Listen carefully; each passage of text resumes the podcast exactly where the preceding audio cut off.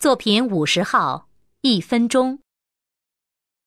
著名教育家班杰明曾经接到一个青年人的求救电话，并与那个向往成功、渴望指点的青年人约好了见面的时间和地点。待那个青年如约而至时，班杰明的房门敞开着。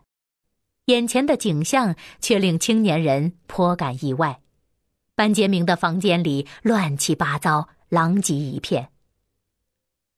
没等青年人开口，班杰明就招呼道：“你看我这房间太不整洁了，请你在门外等候一分钟，我收拾一下，你再进来吧。”一边说着，班杰明就轻轻地关上了房门。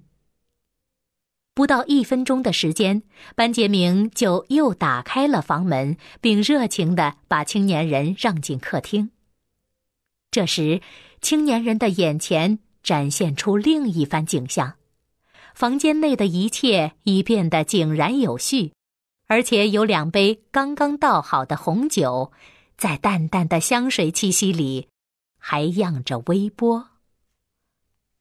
可是，没等青年人把满腹的有关人生和事业的疑难问题向班杰明讲出来，班杰明就非常客气的说道：“干杯，你可以走了。”青年人手持酒杯，一下子愣住了，既尴尬又非常遗憾的说：“可是我，我还没向您请教呢。”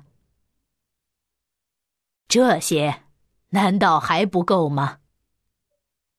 班杰明一边微笑着，一边扫视着自己的房间，轻言细语地说：“你进来又有一分钟了。一分钟，一分钟。”青年人若有所思地说：“我懂了。”您让我明白了，一分钟的时间可以做许多事情，可以改变许多事情的深刻道理。班杰明舒心的笑了。青年人把杯里的红酒一饮而尽，向班杰明连连道谢后，开心的走了。其实，只要把握好生命的每一分钟，也就把握了理想的人生。